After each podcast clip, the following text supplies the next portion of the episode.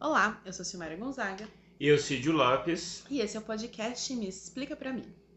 No episódio de hoje, a gente vai falar então do tema mais providencial, acredito até agora, que é propriamente esse eu do qual a gente vem falando em todos os episódios anteriores. Poder pensar um pouco durante essa jornada sobre toda essa estruturação da ideia de alma, como que vai se pensando esse objeto imaterial dentro de si, até chegar na ideia da história da psicologia, que a gente também contou num podcast específico. E nos dois anteriores a gente se ateve mais a pensar na questão da criança, porque é um movimento que vai interferir nessa constituição do nosso eu. É esse primeiro movimento que vai formar uma base, na qual depois várias outras coisas vão se estruturando por cima. E hoje a gente vai falar um pouquinho mais sobre esse processo investigativo desse eu, para que a gente possa ir tomando um pouco mais de propriedade sobre si e entendendo a importância do trabalho, do conhecimento de si e desse aprofundamento do conhecimento da nossa própria alma. Afinal de contas, a maior parte das pessoas sempre busca aí um sentido para a sua própria vida, o sentido de existir, o que a gente está fazendo até aqui, o que a gente fez para trás, o que a gente vai fazer para frente, e isso que norteia um pouco a nossa vida. Entender esses processos vai ajudar a gente em diversas outras definições das, dos outros caminhos da nossa jornada. Então, hoje eu quero falar um pouco mais sobre esse movimento do eu, e aí a partir disso a gente pensar um pouco sobre as jornadas pessoais. Porque tudo que a gente coloca aqui não é um único caminho, não existe um único caminho de verdade. O que eu posso dizer é que existem alguns caminhos de verdade. Alguns caminhos não são caminhos de verdade mas existe uma pluralidade aí de caminhos, né? um universo de caminhos. E acredito que poder compartilhar hoje um pouco também sobre esse pensamento da nossa jornada pessoal, né? os caminhos da nossa jornada pessoal, pode dar um start aí de alguns movimentos, porque acho que a grande pergunta que fica até aqui é: tudo bem, a gente tem falado da importância desse movimento, do conhecimento de si, como que isso foi se constituindo, inclusive na filosofia, na história, perfeito, na psicologia mas por onde efetivamente começar? Né? Eu acho que essa é a grande pergunta. O que, que eu posso efetivamente fazer? É só a terapia que é um caminho? A gente já indicou aqui em vários momentos sobre a importância dos processos terapêuticos. Será que é o único caminho? Como fazer essa jornada? Por onde começar? Acho que essa pode ser uma grande pergunta para hoje. Nós começamos, talvez, o Me Explica para mim, para falar de mim. Essa forma coloquial de falar de de si. Né? Dois, dois desafios. Né? Então, nós fizemos uma história pregressa desse tema e chegamos até hoje nele. Tudo partiu do mim, do eu, de quem eu sou. E a grande descoberta, a meu ver, são duas coisas. A primeira é que não existe o mim. Existem vários mins dentro de mim. Então, na psicologia contemporânea, e nas teorias que tentam trabalhar essa ideia da individualidade, da subjetividade, da tal da alma, o tal do espírito, esses temas que parece que está tudo dentro da gente.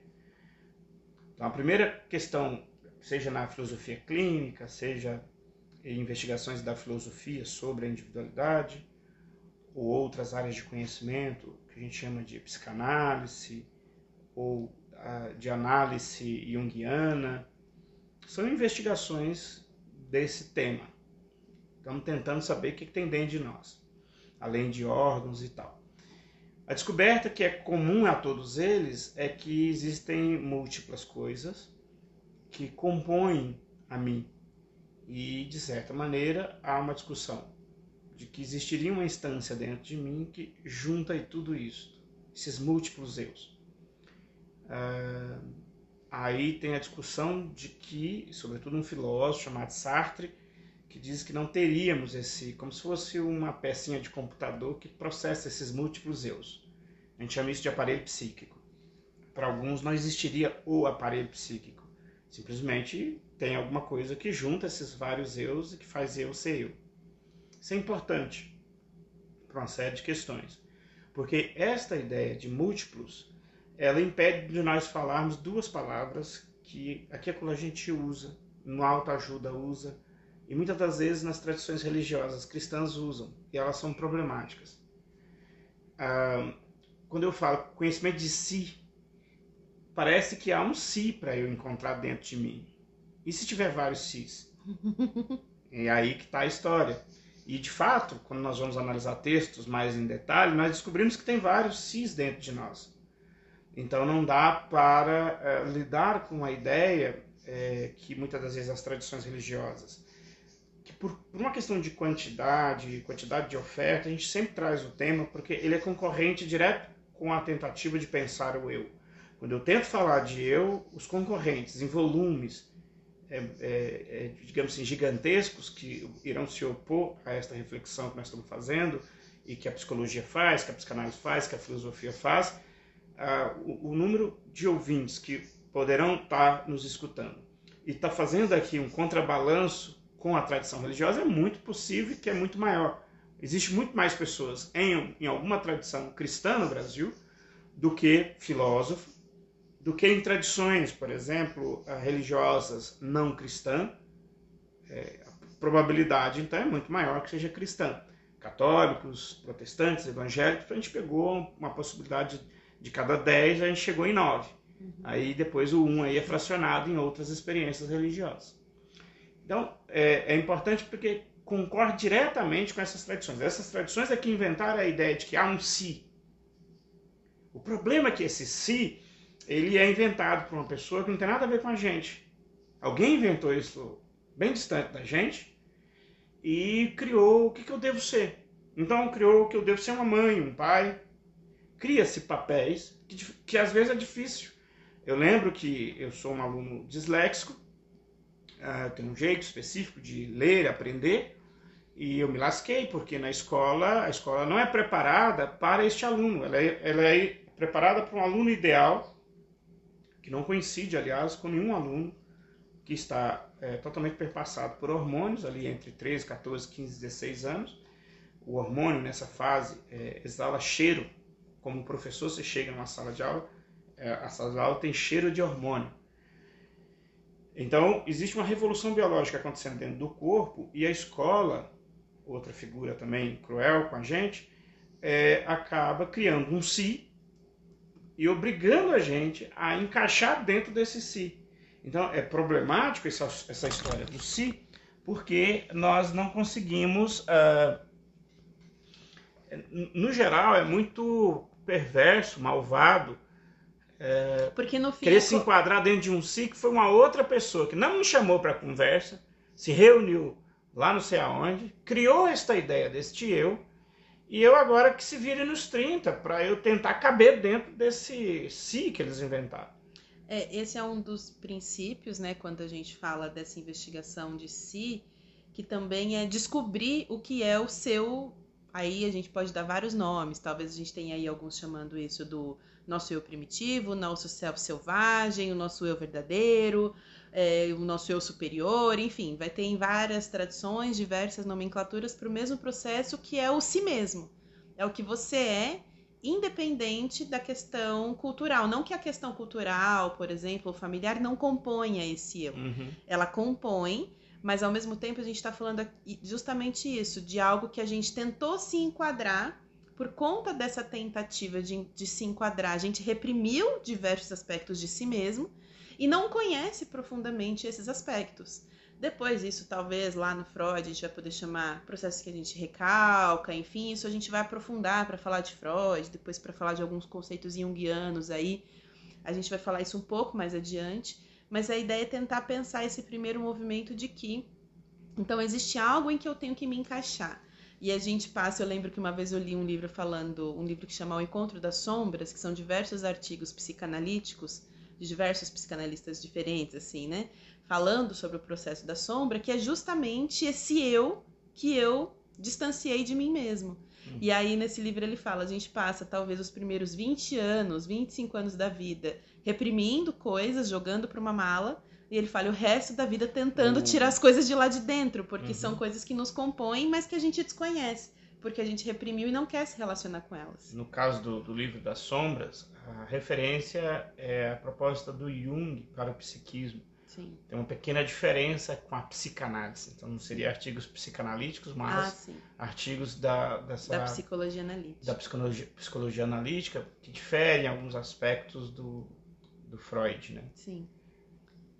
Então é importante partir desse primeiro movimento, de entender que a gente pode estar sendo hoje uma coisa, uma pessoa, uma personalidade que talvez não seja algo verdadeiro. Isso gera um conflito e isso gera um processo de angústia também.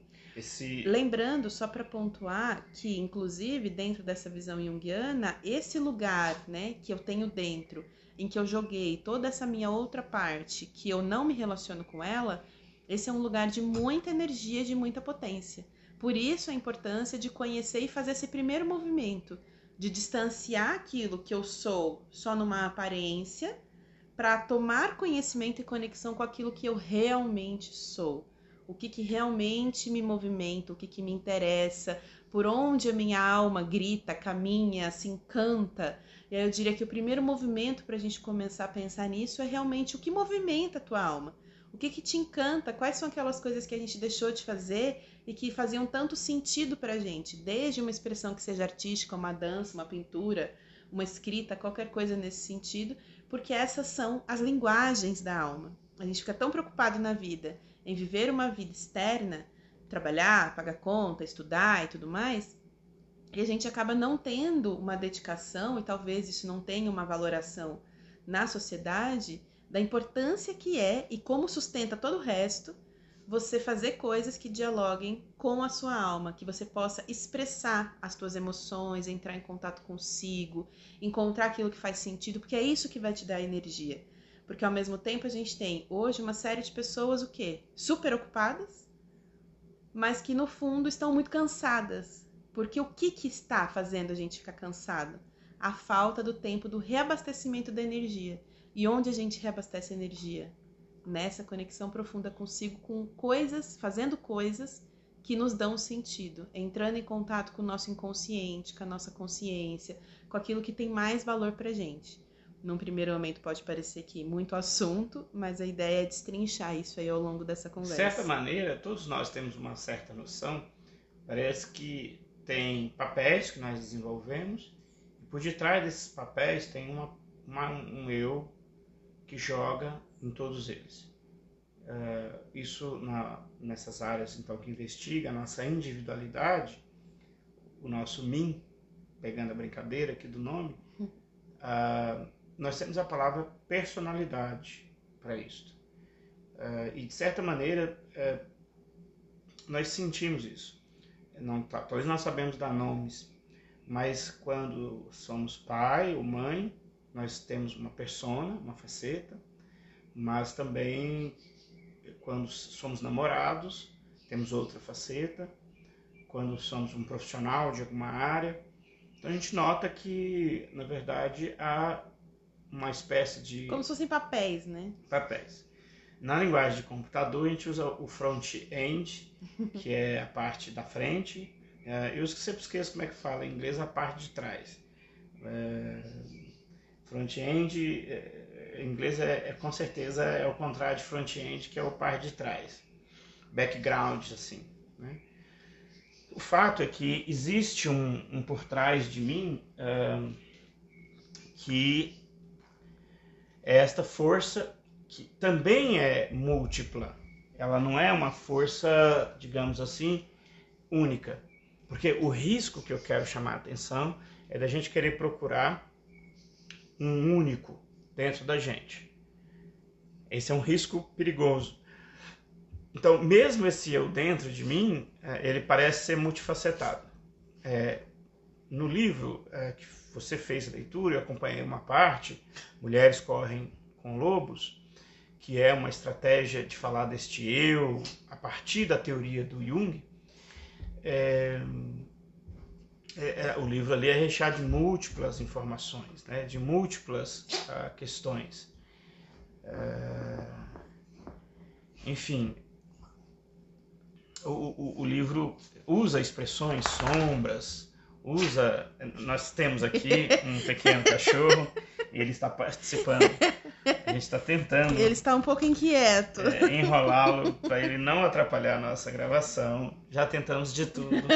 Né? Isso faz parte, né, sem dúvida, dos casais. Dos afetos. É, dos casais que têm filhos, né?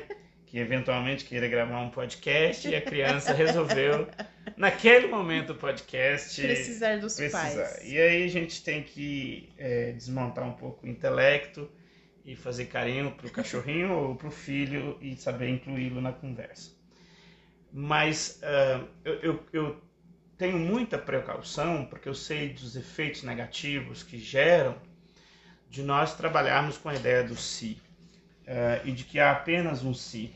Uh, e que, que não e há. Acho, e eu acho que um processo importante, que eu gostaria até que se você pudesse falar disso um pouco, é que é como sair disso. Porque que isso é uma complexidade, que isso gera diversos processos e desajustes, eu acho que a gente deixou bem claro ao longo da jornada até aqui.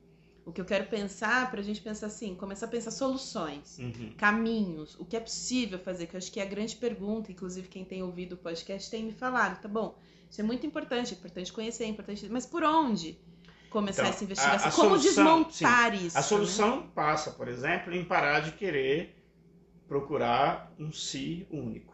Isso é uma primeira solução, porque quando você não encontra ele, você começa a entrar num processo de angústia. A segunda questão é que a condição humana tem uma dose de angústia. Sim. Então, eu não vou resolver todos os teus problemas. Não vai chegar num não estado de iluminação onde de não problema há... nenhum. Então, o processo da angústia, ele não é ruim em si. A angústia é um desconforto, eh, digamos assim, que a gente muitas vezes não sabe dar nome. Se a gente souber dar nome para a psicanálise, seria o medo. O medo, eu tenho medo de boi, medo de formiga, eu sei, são nomes. Mas eu tenho um processo que é parecido com o medo, mas que ele não tem nome. E às vezes eu nem percebo ele em mim, mas ele me perpassa como um todo. A gente chama isso de angústia. Então a primeira questão é cuidar para que, quando a gente busca então uma ideia de eu e de si equivocada, muito na literatura de autoajuda, muito nas tradições, é, em versões das tradições religiosas, não é a totalidade, não são a totalidade dessas tradições que fazem isso mesmo dentro de uma igreja como a católica, você vai ter para todos os tipos e gostos. Temos que sempre tomar este cuidado, não é para inviabilizar a ideia do fenômeno religioso, a experiência como sagrado, de modo algum. Então, a solução é parar, então, de achar que existe o esquilo dourado, a tábua de, a tábua de esmeralda, que você vai encontrar. Agora, você vai encontrar provavelmente uma multiplicidade de si, e obviamente que socialmente a gente desenvolve papéis, não é para não desenvolver esses papéis, que seria um problema psíquico, e o aquietar-se deste desconforto dentro de si, ele passa, portanto, para entender que há múltiplos de mim. Então, a cura, o processo de uma estabilização, de a diminuição da angústia passa por aí. Esse ajuste ele é uma solução importante. Porque uma vez que você para de procurar o que não existe, mas encontra consigo, que é multifacetado, você se sente feliz. Porque se, se, se eu tenho esses eus ideais que são criados por tradições antigas, e, por exemplo, é, ainda hoje vendo um programa de um amigo, alguém dando um depoimento, porque tinha adicção com drogas, numa narrativa totalmente assim despercebida, a pessoa disse: "Ah, alguém apareceu lá e ela tinha a doença da homossexualidade". Em seguida, eu mandei a mensagem para o amigo que coordena o programa. Você, ou você tem que parar com isso, ou eu, eu sei que o amigo não vai por aí. Uhum. Você tem que ficar esperto para não deixar essa ideia passar. Por exemplo, isso é um problema das, dos eus idealizados, que é idealizado por uma tradição religiosa, que tem outros propósitos, outras questões, e aí você tem uma condição contemporânea que não bate com essa idealização, você vive triste, angustiado, porque tem, tem algo dentro de você que não está batendo com essas narrativas que foram colocadas. É, disse isso, mas as pessoas héteros, cis, também vivem vários dramas, porque tem a idealização do cara de sucesso, da, da mulher, de, da cara de sucesso e do cara de sucesso. Quer dizer, existem vários papéis que estão postos aí, que são únicos, e que você fica desesperado procurando eles dentro de você. É no meio disso que a gente fala, você falou da questão do sucesso, né? Eu acho que hoje está muito em voga e por uma parte também de uma tendência religiosa específica sobre a questão de prosperidade, isso, o que, que é, né? Eu Exato. preciso ser uma, uma pessoa próspera. Até mesmo nas redes sociais a gente vê, né? Ah, você chega com tal idade e te pergunta o que você vai fazer com não sei o quê. Parece sempre tem algo que você precisa cumprir, você... né? Você precisa ter uma profissão, você precisa ter, é, você precisa estudar, depois você precisa ter uma profissão, você precisa ter família, você precisa Esse... ter vários papéis e etapas que são postas de fora para dentro e que aí a grande angústia é dialogar com isso no sentido de, tá, mas eu quero realmente ter um filho? Eu quero realmente ter essa profissão que de repente é uma idealização do meu pai, ou da minha mãe, ou de ambos, e não tem nada a ver comigo? E a gente vê muitos jovens passando por esse desafio de querer se encaixar nessa idealização desse outro, que pode ser um outro que vem pela rede social, que vem pelas mídias em gerais, que vem pela família, é que vem pela igreja. Dizer que, que sim, no passado acho que era a igreja que mais divulgava modelos para ser, mas não podemos esquecer das novas religiões chamadas redes sociais que viraram um inferno de indivíduos que se colocam como modelagem para os outros Sim. e que são modelos totalmente impossíveis de ser execuível. E que isso e vai desde a parte de realização assim de coisas práticas, né, da, da própria vida de escolhas de trabalho, de uma série de questões, mas que aí culmina, a gente pode pensar, por exemplo, no, no, nos grandes absurdos que a gente tem de pessoas que é, acabam fazendo da estética um lugar para se encaixar em algum padrão. E aí você tem as mulheres aprisionadas Sim. na questão do emagrecimento, aí você tem as mulheres mais maduras aprisionadas na questão da juventude, e aí você vai por um balaio de gato e questões mais extremas. Quando a gente vê a pessoa modificando completamente o corpo dela, dedicando toda a existência dela numa questão completamente estética, física e externa, e totalmente esquecida da sua parte interna. Sim. Feita essa observação fundamental e radical de que o processo da solução começa a você saber que não existe o mim, ele não está guardado no armário que você vai achar, nós somos plurais internamente e é bom a gente então saber que é plural mesmo, não vai apertar e sair uma única coisa. Esse é um primeiro passo. O próximo passo agora, que é a virada desse processo aqui do podcast, tu explica para mim, é saber que uh, o viver é preciso ser vivido. Parece trava-língua, mas não é. O viver é uma atividade que implica é, cuidar. Não dá para discar para o, o aplicativo de entrega para entregar um eu para mim. O eu é, é, igual horta em centros urbanos. Você tem horta urbana, você tem que cultivar a sua. E o grande problema do consumo, da cultura de consumo que nós vivemos hoje em dia, é que nós abrimos mão de viver. Nós queremos comprar já o vivido. Nós queremos comprar o vivido através das mercadorias. Eu brinco que a gente esqueceu como é que faz um bolo de fubá. Eu sei como é que eu peço. Então, na sociedade de consumo, se valorizou tanto a ideia do consumo que no início é válida, porque a gente precisa de instrumentos, roupa, de uma casa, e, instrumentos que, digamos, amplifiquem o nosso trabalho. É importante que a gente tenha, só que quando a gente exagera isso, passou para um lado que a gente esqueceu como é que faz um bolo. É, então, o, a, a chave agora, descoberto que tem um múltiplo de mim, o próximo passo é em que, que eu estou me ocupando para me cultivar. Então você descobriu que não há como discar para o aplicativo e entregar, uh, um, não vamos falar nenhum dos nomes famosos, que seria né, uhum. merchandise, mas uh, não tem essa opção. Você vai ter que fazer o seu próprio eu. Você pode delegar alguém que faça o teu cabelo, uh, alguém que limpa a tua casa, você pode delegar um bando de coisas, mas não dá para delegar viver. O problema aqui hoje é que nós tendemos a fazer isso. Não, não, não é possível. Eu tento delegar o viver para os outros, porque eu já faço isso com tudo. Então, a minha própria existência, eu tento fazer isso. É claro que não dá certo.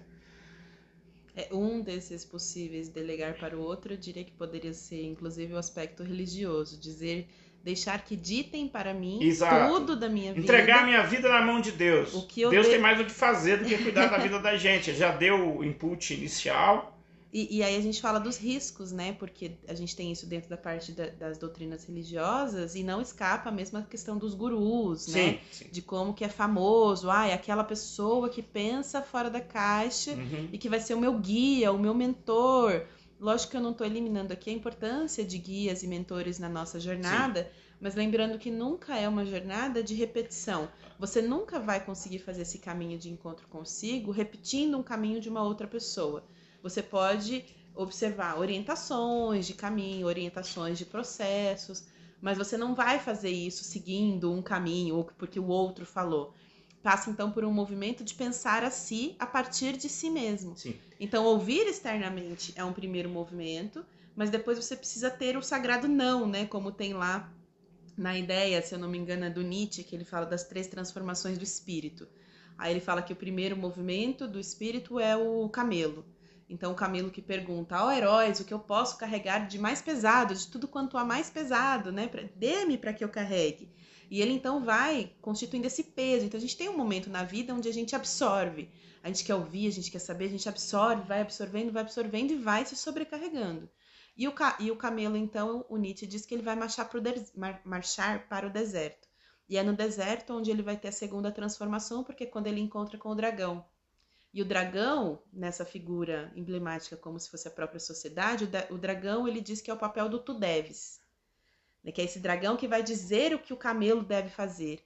E aí ele vai dizer que então nesse deserto, já sobrecarregado de peso, já ali arriando as pernas, então ele precisa encontrar uma força interna que ele diz que é a força do leão. E a força do leão vai ser o, dizer o sagrado não.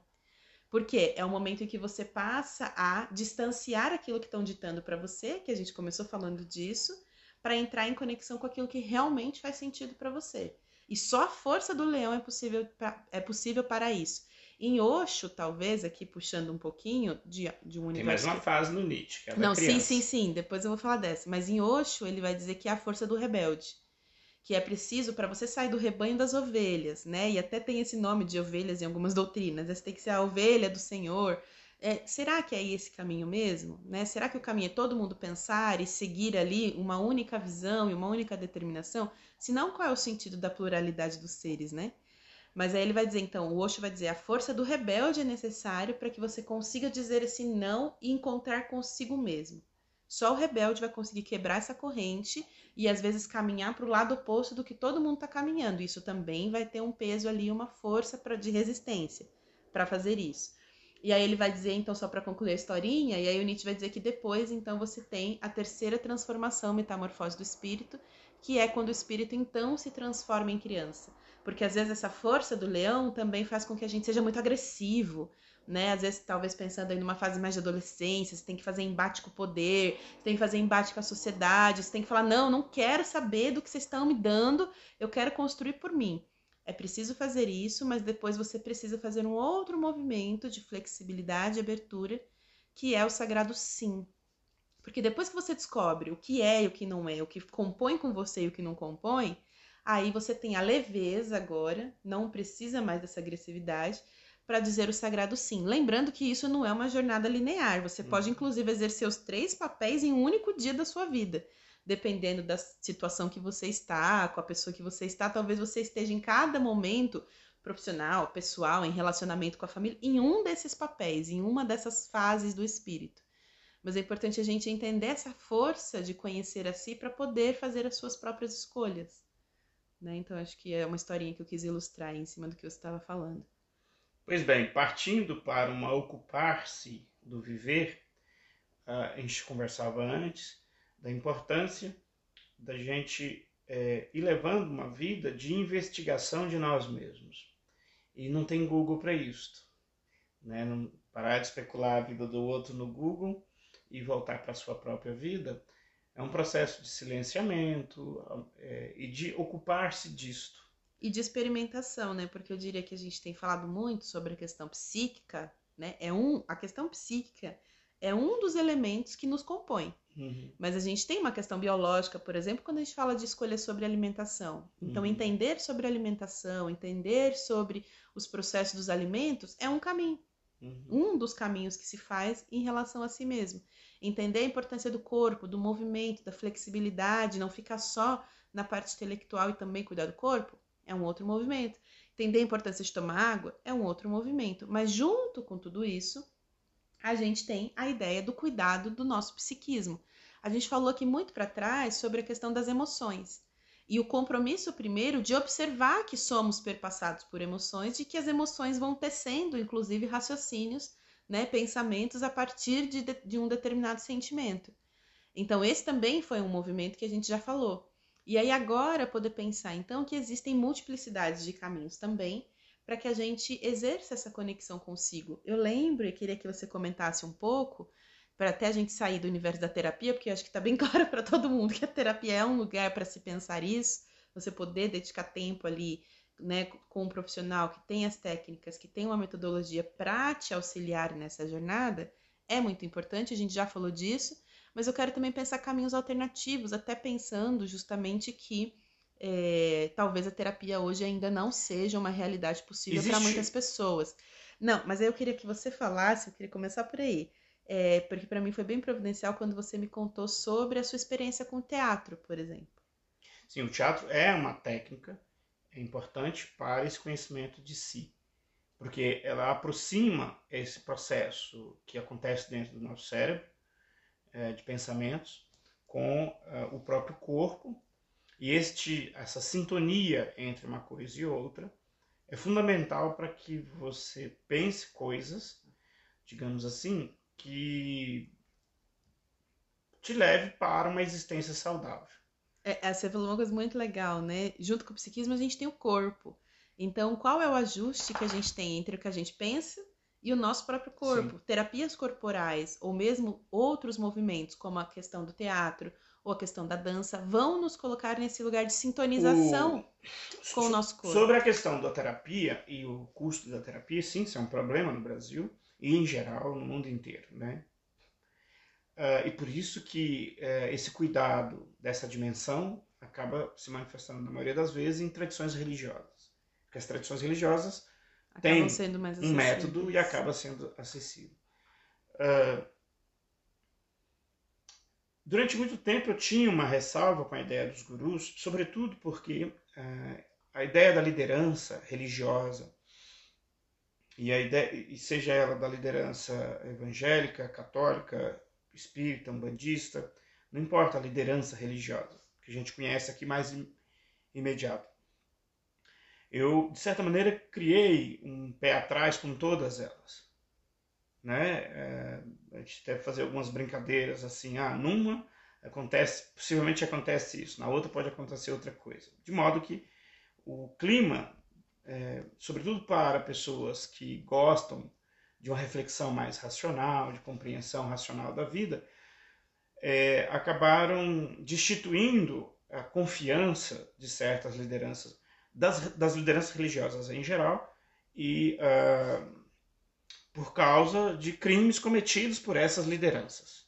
Simples assim. E aí tem, para todo gosto, exemplo nesse sentido. É porque também tem uma, ideia, uma idealização, inclusive, sobre essa questão da liderança. Sim. Em, em, todos os aspectos. Não só uma idealização, mas em dados momentos, as pessoas em condições de fragilidade psíquica é, tornam-se vítimas de outras pessoas mal intencionadas. Isso está tá cheio nas tradições evangélicas. É, e eu diria que também pode acontecer na católica, na protestante. Então, é. mas a idealização eu acredito que faz parte disso também, porque lógico, tem as pessoas São mais, dois processos. É. A gente pode dizer que a pessoa idealiza. Sim. Mas eu não gostaria de dizer que a vítima é culpada. Não, não, não nesse pelo, sentido. Pela ação do estelionatário. Não, não nesse sentido, mas o que eu estou falando da idealização é no sentido de acreditar piamente que existe um ser que vai se colocar ali no, no, na minha frente. Mas, é e que eu tenho que confiar toda a minha Mas vida em, e acreditar em tudo que ele diz. Em situação de fragilidade psíquica. Sim, sim. Então é isso que é preciso cuidar. Então, uh, eu tinha certa resistência. No entanto, uh, eu acho que hoje esse processo ele é fundamentalmente feito com a outra pessoa. O que a gente precisa discutir é, é exatamente viabilizar o processo terapêutico de várias formas, de múltiplas formas.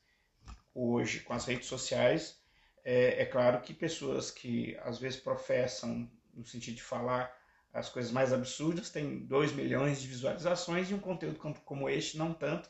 E conteúdo como este existem vários outros por aí. Acaba não tendo a mesma plateia do que os indivíduos que falam groselhas absurdas. Há pouco tempo alguém defendeu o nazismo, por exemplo, e o cara tem 5 milhões de views num vídeo. É mais do que a televisão aberta, só para a gente ter uma ideia. Uhum. Mas, enfim, uh, o que eu quero dizer é que uh, é, a consciência da pessoa precisa de outros. Sim. A, a, a, nossa consciência não consegue funcionar sozinha, isolada. Então, por isso é a primeira limitação da autoajuda. É, só que... Ela se dá num processo de interação, porque ela se mostra num processo de interação. E, e, a importância de, de também a gente consolidar esse lugar das múltiplas interações. Porque também fica, senão fica naquela coisa, ai, por isso que eu falo da idealização, de alguém, e pode ser o terapeuta perfeito, pode ser tudo nessa ideia de um único lugar que vai me dar tudo que eu preciso. E isso nem no processo terapêutico a gente consegue. Por mais que você tenha uma identificação terapêutica, por vezes você vai caminhar uma jornada com um terapeuta e depois vai caminhar outra jornada com outro. Sim. E aí, às vezes, você vai caminhar em coisas fora da terapia também, porque tudo isso vai compondo o seu processo de investigação de si.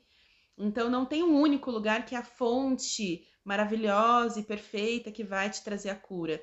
É, a cura é essa busca, é esse movimento. Eu não diria nem que busca, porque senão parece que sempre você está buscando e nunca chega em lugar nenhum. Mas é porque justamente isso, buscar já é estar chegando. Sim. Você vai Ainda chegando a cada movimento. Eu, eu, hoje tenho plena noção de que o processo terapêutico, a partir é, de repertórios literários que surgem a partir da psicanálise, é, mesmo que depois um Jung é, aparentemente constrói uma nova tradição de lidar com o psiquismo, diferente da psicanálise, não é tanto uma negação da psicanálise, mas ele desenvolve em outras perspectivas, não é nem negação e nem afirmação, o que eu digo é que, é, sim, este repertório de conhecimento, esta fortuna literária que foi produzida, ela, se ela pudesse ser mais acessível às pessoas, ela tem, em termos de volume literário, se você examina esse volume literário, condições técnicas de contribuir com, com as pessoas, com a saúde psíquica das pessoas, que eu não vejo isso, e aí eu tenho também formação em teologia católica, é, os ambientes paroquiais não têm a capacidade de fazer um processo. Tem outras capacidades, mas não tem a mesma capacidade técnica de um analista junguiano ou de um psicanalista de contribuir com o psiquismo individual das pessoas. Sim. Então isso eu tenho que pontuar. E era isso que eu queria dizer. Eu tinha uma resistência à ideia do processo analítico, dentro do, do, do aspecto psicanalítico, se fala que é natural você ter resistência, tem uma explicação do porquê que o psiquismo tem resistência de querer entrar dentro de si. É, o psiquismo se forma e cria defesas para que você não entre propriamente em questões doloridas, em uhum. questões muito difíceis, traumas. Então a tendência é a gente criar uma carcaça. Então, quem consegue ajudar a pessoa de modo eficiente a quebrar essa carcaça é o terapeuta qualificado. Sim. Agora, uh, isso é ideal. O terapeuta pode não te ajudar, porque depois vamos entender que também o terapeuta é um negócio raro, assim. Haver uma sintonia terapêutica entre o que busca o trabalho e aquele que é o profissional não é uma coisa que se toma, é, digamos assim, uh, não é uma coisa que se toma. É a história do cachorro que a gente ainda está trabalhando com ela. Não é uma questão que você toma no copo e resolve. Uhum. Então, assim, é, a difusão do, do, processo terapêutico hoje se dá por meios que até então a gente nunca teve e deve-se continuar desenvolvendo técnicas de difusão do saber terapêutico. Enquanto, quando a gente se centra profissionalmente uh, entender esse repertório histórico de conhecimento, é, existe uma evolução. Descaracterizar esse esse avanço do, do, do, conhecimento humano sobre o psiquismo que, estão, que está contido dentro dessas tradições que investigam o psiquismo, é, de, agimos de um modo de não senso. Existe um problema, é verdade. O problema é, é difícil é, amplificar isso para todo mundo que precisa. Isso é um desafio. Mas esse desafio não pode, é, digamos assim, colocar em xeque que este repertório tem, sim, uma capacidade profissional diferencial de poder promover saúde psíquica. Sim. Não podemos dizer que a pessoa está tendo problema de, de, acesso à medicina e que a medicina não presta. Sim. Temos que tomar cuidado com isso. O problema não é a medicina. O problema é que no Brasil nós fizemos um, um processo perverso de criar uma cultura que defende o seguinte: que a coisa rara é boa, é de excelência e ela tem que ser rara para ser boa. O médico no Brasil monta nessa ideia. Então, o médico não pode ter muito médico porque perderia a qualidade médica. Esse problema do Brasil tem a ver, por exemplo, com o ensino de qualidade das universidades federais ou estaduais de excelência, como a USP, onde se defende que é um pequeno grupo que tem o direito, e se for posto para todo mundo, pelo simples fato de ser estendido para todo mundo, perde qualidade. Então, isso é um problema de um país que teve base escravocrata, que é o Brasil, e que nunca superou esse problema. O problema, então, é que você tratava contingentes imensos de pessoas como não gente. E hoje em dia a gente continua fazendo isso quando a gente aceita que o médico tem que ser raro. No caso da Igreja Católica, que tem um padre para 50 mil pessoas, você não tem acesso ao padre nunca é um indivíduo que tem uma qualificação em termo temporal razoável, são oito, nove anos, depois continua se qualificando, mas você não tem acesso ao padre como você tem a outros pastores que criam suas pequenas igrejas e tem acesso 24 horas por dia, a pessoa pode recorrer a ele nas emergências. O padre você tem que marcar uma hora, é, que ele atende, provavelmente de 1 a 5 só, alguns dias da semana. É inacessível a figura do padre. Então, nós temos uma cultura que tem um problema, e aí a gente acaba inventando um outro problema. O repertório, eh, mais uma vez, dessas áreas que investigam o psiquismo, eu estou falando aqui hoje da psicanálise, da psicologia analítica do Jung, tem uma outra escola, do tal de Adler, também, psicanalítica, chamada Terceira Escola. A primeira seria do Freud, a segunda do Jung, a terceira do Adler. Uh, é, é, é, dizer que elas têm, é, é, é, elas têm problemas internos do ponto de vista assim, como é que elas são praticadas hoje no Brasil? Elas caíram no gosto de uma classe média, essa classe média retém isso para eles, coloca um preço que tem a ver com o circuito econômico dessa classe média, bem restrito, de uma cidade como São Paulo, a um bairro ali muito pequeno, dois, três bairros, que isso é possível, e uh, se usurpa esse repertório de conhecimento da maioria das pessoas dizendo que é impossível que as pessoas tenham, eh, que não é possível, que não sei o quê, e delega para as pessoas lideranças religiosas extremamente desqualificadas. É, eu acho que um movimento muito interessante, e que eu acho que é isso que, que inclusive o nosso trabalho contribui, é não só do acesso à informação, mas de que mais pessoas sabendo onde estão as informações e onde buscar informações consolidadas, que essas pessoas também busquem estudar, é, se formar e atender em volume maior, porque é esse tipo de formação, até é, recente fazendo uma pós em Jung, a professora falou que desde o início, quando ela se apaixonou pelas temáticas junguianas e como isso revela tanta coisa da gente para a gente mesmo, a importância de que isso seja um conhecimento acessível a todos. Né? Então ela fala das frentes dela de tentar colocar isso dentro dos cursos, por exemplo, colocar Jung dentro dos cursos de psicologia, Aí tem todo um histórico que não convém falar agora sobre a saída do Jung, a briga dele com Freud e tudo mais, é, ou do Freud com ele, vamos dizer melhor assim. Mas é que, por exemplo, nas graduações você tem acesso a esse tipo de informação, como a psicanálise, desde Freud até a Jungiana e outros. É, porque a partir do momento que a gente conhece, sabe onde buscar, é que assim é a lei da oferta e da procura, né? Exatamente. né? Assim que quanto mais pessoas procurarem, mais vai ter oferta e aí isso vai fazer com que seja possível cada vez mais outras pessoas irem acessando. Hoje, por exemplo, eu faço atendimentos com jovens de 15 anos, de 20 anos, que era uma realidade quando eu tinha essa idade, que eu nem sabia que existia esse caminho, Exatamente. essa possibilidade de fazer terapia. Não se falava na minha família, sei lá, se a gente pensar 20 anos atrás, sobre se fazer, né, se consultar um psicólogo. Ainda tinha essa visão. E não é por uma questão de falta de dinheiro. Sim. Quanto que você que está nos ouvindo gasta no teu celular de crédito?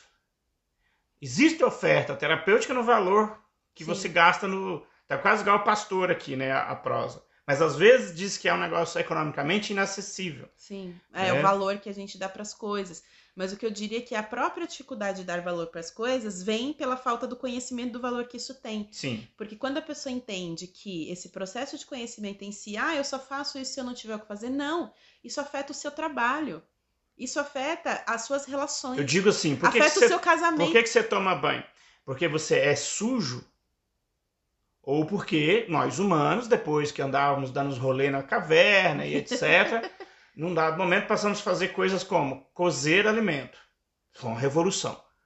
Aí, depois de 5 mil anos, sei lá, tudo na questão de, de humana é 10 mil anos, 20 mil anos, nosso organismo hoje já não come mais coisa cru que passa mal. Sim. A gente já tem que cozer, porque não era nosso natural. Mas a gente passou tanto tempo fazendo isso que agora tem que ser.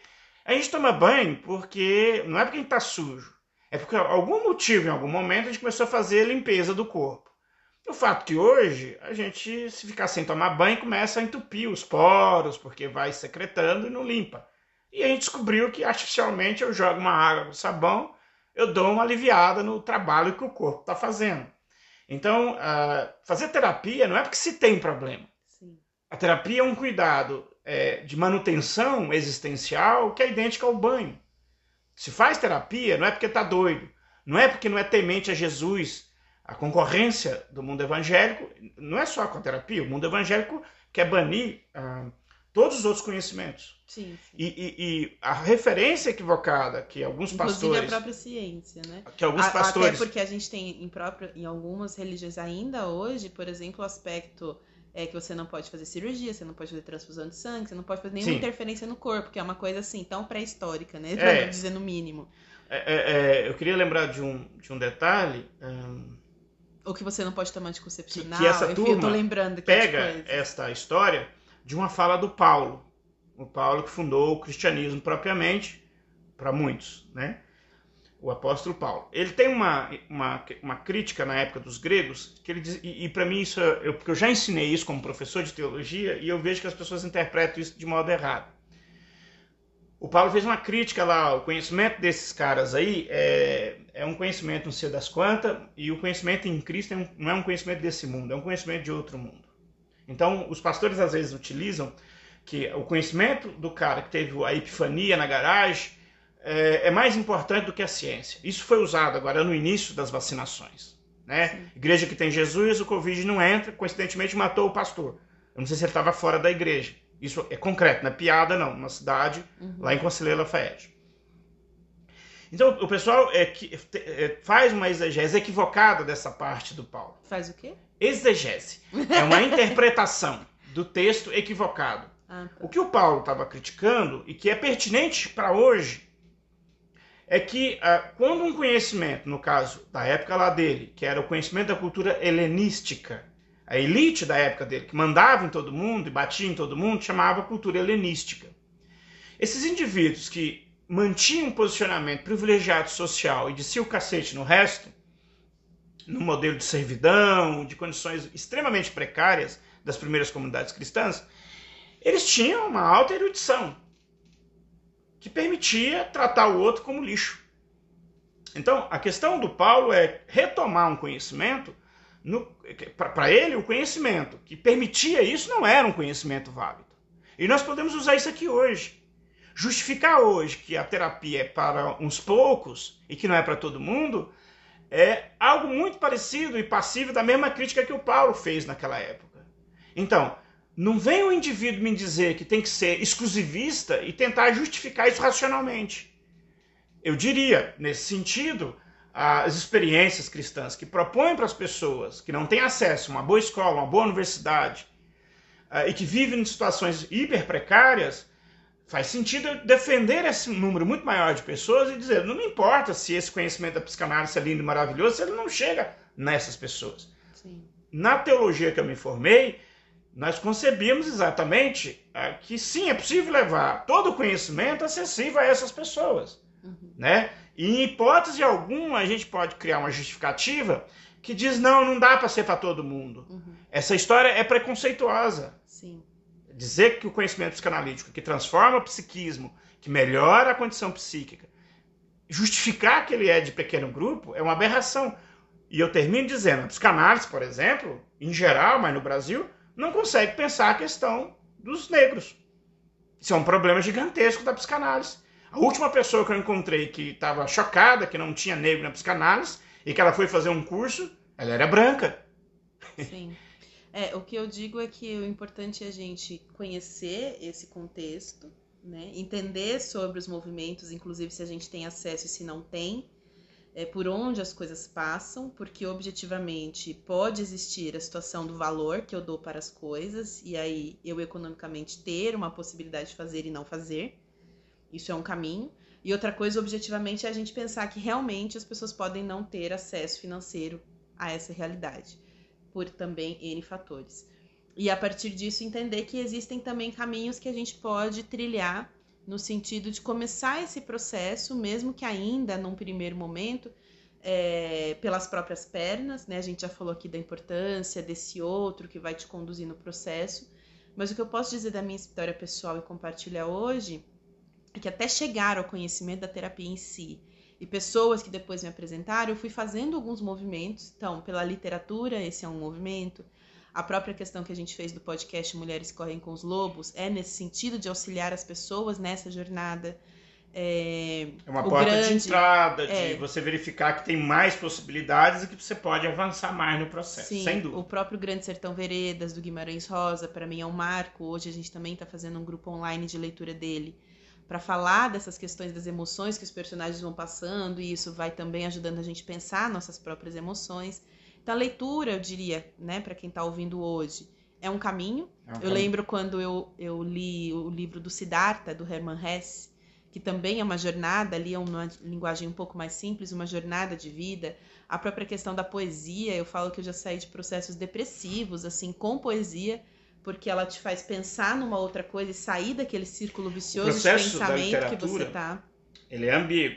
Você só citou livros que a gente considera como clássicos. Sim, sim. Né? Existem outros que estão mais acessíveis das pessoas, que é autoajuda. Não, sim. Não, é, aqui vale uma ressalva de que eu não estou falando de qualquer leitura, até porque existe no campo da literatura uma, informa uma discussão que é o que é efetivamente uma literatura clássica e o que é talvez nem literatura, só textos escritos. Sobretudo... Então, nem tudo que é um livro é muito engraçado isso, né?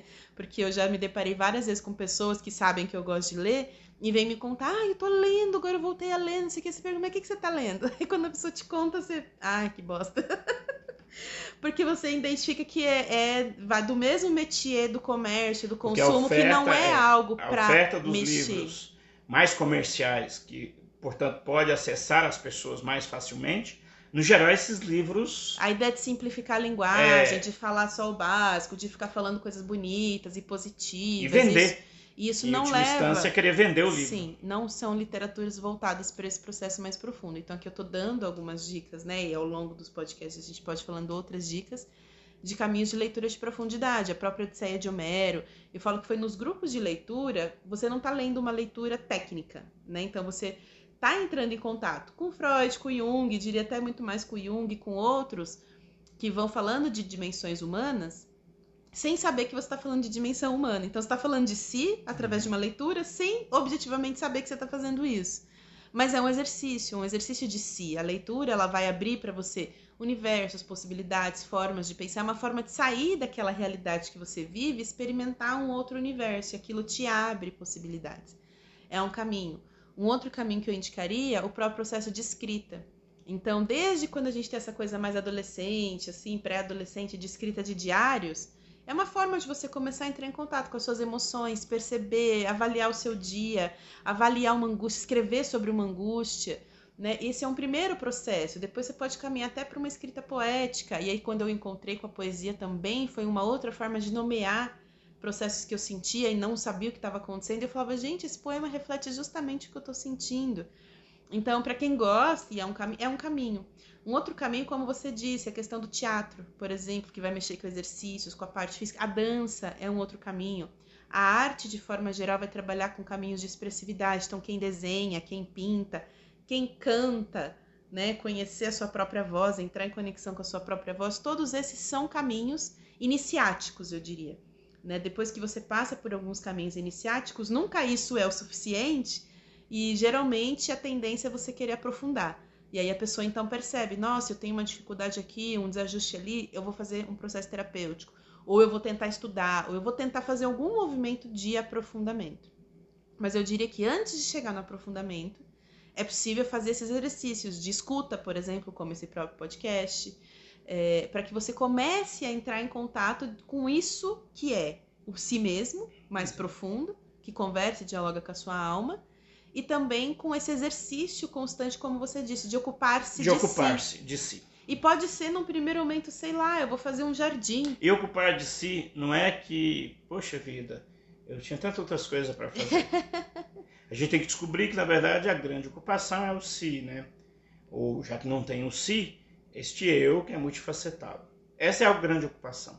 Todas as demais ocupações, se elas não forem é, em função deste si, elas acabam sendo é, uma vida que você fica saindo de si. E que te esgota e te e adoece. o preço será é. cobrado é. de várias formas. E te esgota e te adoece. Por exemplo, às vezes as pessoas não percebem como uma dificuldade de algo que você não trabalha na sua família vai repercutir na sua forma de ganhar dinheiro, vai Sim. repercutir na sua escolha profissional, vai repercutir na sua dificuldade de se relacionar profissionalmente com as pessoas, Sim. por exemplo, ou na sua dificuldade dentro de um relacionamento que pode ser abusivo e tudo mais. Então, é, se ocupar-se de si é ocupar-se de todas essas suas dimensões. É pensar a sua relação de trabalho, é pensar a sua relação com o dinheiro, é pensar a sua relação com a sua família, e aí com a família, seja para cima, se a gente pensar em pais, seja para baixo, se a gente pensar em filhos. Então, ocupar-se de analisar isso para não ter uma vida ligada no automático, que aí depois, quando você tá lá com 40, 50 anos, você olha e fala: o que, que eu fiz, né? Por que, que eu escolhi essas coisas? Ou tracei uma trajetória totalmente sem sentido? É, o Jung ele vai falar, e depois a gente vai aprofundar ainda em Freud, os tipos psíquicos e Jung, para poder. Ele fala sobre o conceito de individuação. É importante que a gente se torne si mesmo, né? E realize a si mesmo dentro dessa jornada de vida.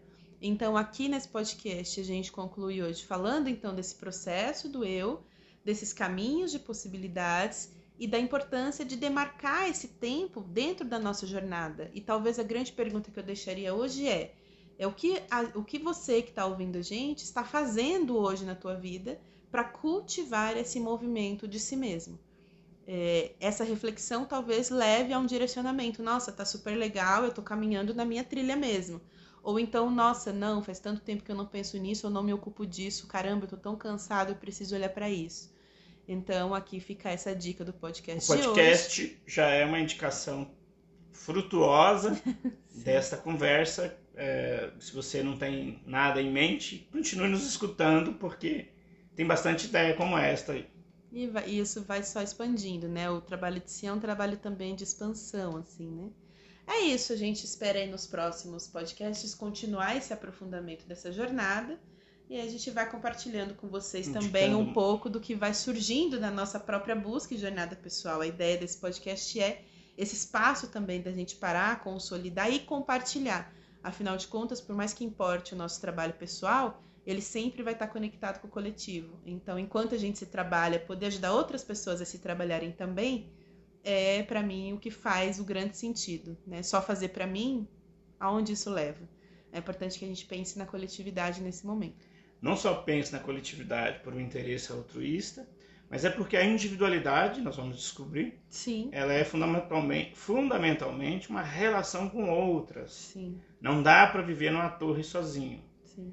É, ainda que é, são momentos importantes de recolher-se, mas você só se recolhe se você se expande. Sim. Se você não se expande, você não se recolhe nunca. Eu ainda estava brincando esses dias num processo seletivo do trabalho que a gente está fazendo. Fala, não, gente, que o outro faça terapia é importante, inclusive para mim, porque eu vou encontrar pessoas melhores para me relacionar profissionalmente, amorosamente e tudo mais. Então não dá para ficar, né? É uma coisa que a gente faz pra gente e pro outro e depois volta pra gente de novo. Mas é isso. Eu sou Simara Gonzaga. E eu, Cídio Lopes. E esse foi o Me Explica Pra Mim de hoje. Um grande abraço. Até o próximo. Até o próximo.